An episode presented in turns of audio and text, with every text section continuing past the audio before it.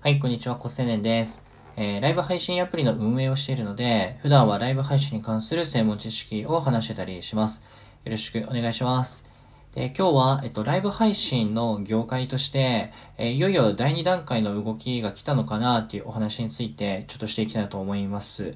で、まあ、あの、僕、今、現役でやってるライブ配信アプリの運営っていうのは、実は2社目でして、で、えっと、トータルで4年ぐらいずっと運営をし続けてるんですね。だからまあ、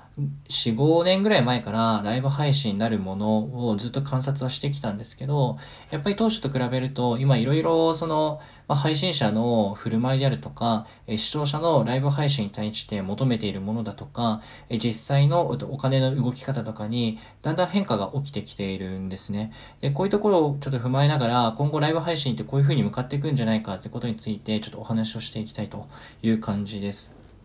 で、まあ結論としては、えっと、配信者の稼ぎ方っていうのは多分変わっていくかなと思ってて、えっと、投げ銭で稼ぐっていうのはもうちょっときついんじゃないかっていう気がします。なんとなくですけどね。まあのまあ、いろんな、なんだろう、投げ銭で稼げている人たちをたくさん見てきた中で、えっと、まあ、週に何百万とかっていうお金をもう動かしている人とかも目の当たりにしてきたんですけど、えじゃあその人が、じゃあ、週に何百万なので、単純計算で1ヶ月で、まあ、800万とか900万とかで、1年間で言えばもう800万月超えたら1億いきますからね。じゃあそれをやってたかっていうと、決してそうではないんですね。まあ、いろんな背景とか、えっと、無理がある中での週の何百万なわけですね。で、再現性もないと思います。で、まあそういったものが、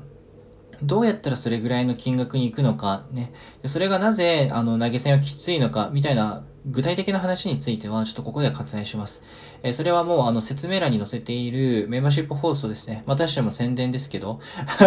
メンバーシップ放送のところで、えっ、と、ライブ配信の近況についてまとめた考察があるので、えー、そこでちょっと聞いてみてください。まあ、でも1放送41円ですからね。あの、月500円週3本なんで、なんで、まあ全然損はないと思いますが、で、えっと、まあ、そんなこんなね、投げ銭ちょっときついなというふうに思ってます。じゃあこれから何かで言うと、ちょっとライブコマースがだいぶ盛り上がってきてますね。ライブコマースっていうのは、えっと、ライブ配信者が、えっと、私に投げ銭してね、ではなくて、えっと、商品を紹介して、その場でちょっと買ってもらうと、視聴者に買ってもらうという、そういうライブコマースですね。例えば、あの、テレビで、あの、なんかショッピングやってたりするじゃないですか。今ならこれ、お電話いただけた方だけで1980円とかってやってますけど、あれのライブ配信バージョンですね。で、えっと、まあ、具体的な事例でいくと、PeaceU ライブっていう、まあ、ライブ配信アプリがあるんですけど、まあ、その PeaceU ライブというアプリがですね、2021年のえっ、ー、と、12月で10ヶ月連続売上1億円突破してるんですね。まあ、これだけお金動いてるんですね。で、まあ、さっきの、あの、人気ライブ配信者が週に何百万稼げたけど、だんだん稼げなくなっていくし、そういう人たちって、あの、共通して次の行動が、行動を取るんですけど、それが大体みんな同じ行動を取るんですね。えそれも、あの、何かはメンバーシップ放送で話してるんですけど、え結論としては、まあ、YouTube に行っちゃうんですよね、みんな。で、まあなんかあの、ライブで稼ぐこと自体がもうしんどくなって、広告で稼ぐ YouTube の方にみんなシフトしていくんですけど、まあなんかそういうこともあって、どんどん稼げている人がどんどんいなくなっていくっていうのは、これ結構やばい構造だなとは思ってたりもします。っていうところで、えっと、ライブコマースが逆に伸びてきているっていうのを見ていて、あ、なんかいよいよ、その、もともとはね、学生とか、そういう若めの人たちが使っていた中で、まあ、例えば主婦であるとか、えー、大人、まあ、男性でもまあ40代とか、そのビジネスマンとか、社会、まあ、いわゆる大人ですよね、が入ってきたことによって、えっと、まあ、単価が上がっていく、ね、その投げ銭の単価が上がっていく。で、同時に、その、まあ、良識のある人とかが増えていくと、ちゃんと物を買いたいとか、まあ、いろそのお金の使い方としても多様的にはなってくるので、その一個の一歩として、まあ、ライブコマースっていうのが非常に今来ているのかなっていうふうに感じたりします。でこの PeaceU ライブさんとかだと、その配信者とかが、やっぱりその、ある程度選ばれてるような人なき感じがあるんですよね。ちょっと今見ている感じとかですけれど。なんで、やっぱりその、今、誰でも配信ができるような状況ですけど、その誰でも配信ができるだと正直言ってクオリティが低いんですよね。その辺の、なんか、喋ったことない人が喋るのと、ライブ配信者として鍛えられた人で全然レベルが違うわけで、でそういう本物しか、えっと、生き残らなくなっていく。本物しか、えっと、お金を動かせなくなっていくような状況に、それ、まあ、これからなっていくのかなという気がします。だから一般の人で、しかも投げ銭で稼ごうと思えば、まあ、よほどのそのファンの数であるとか、えっと、まあ、すごく愛される、なんか、パーソナリティを持ってるみたいなことがない限りは結構厳しい戦いにいよいよなってきたかなというとこです。まあ5年ぐらい前だと、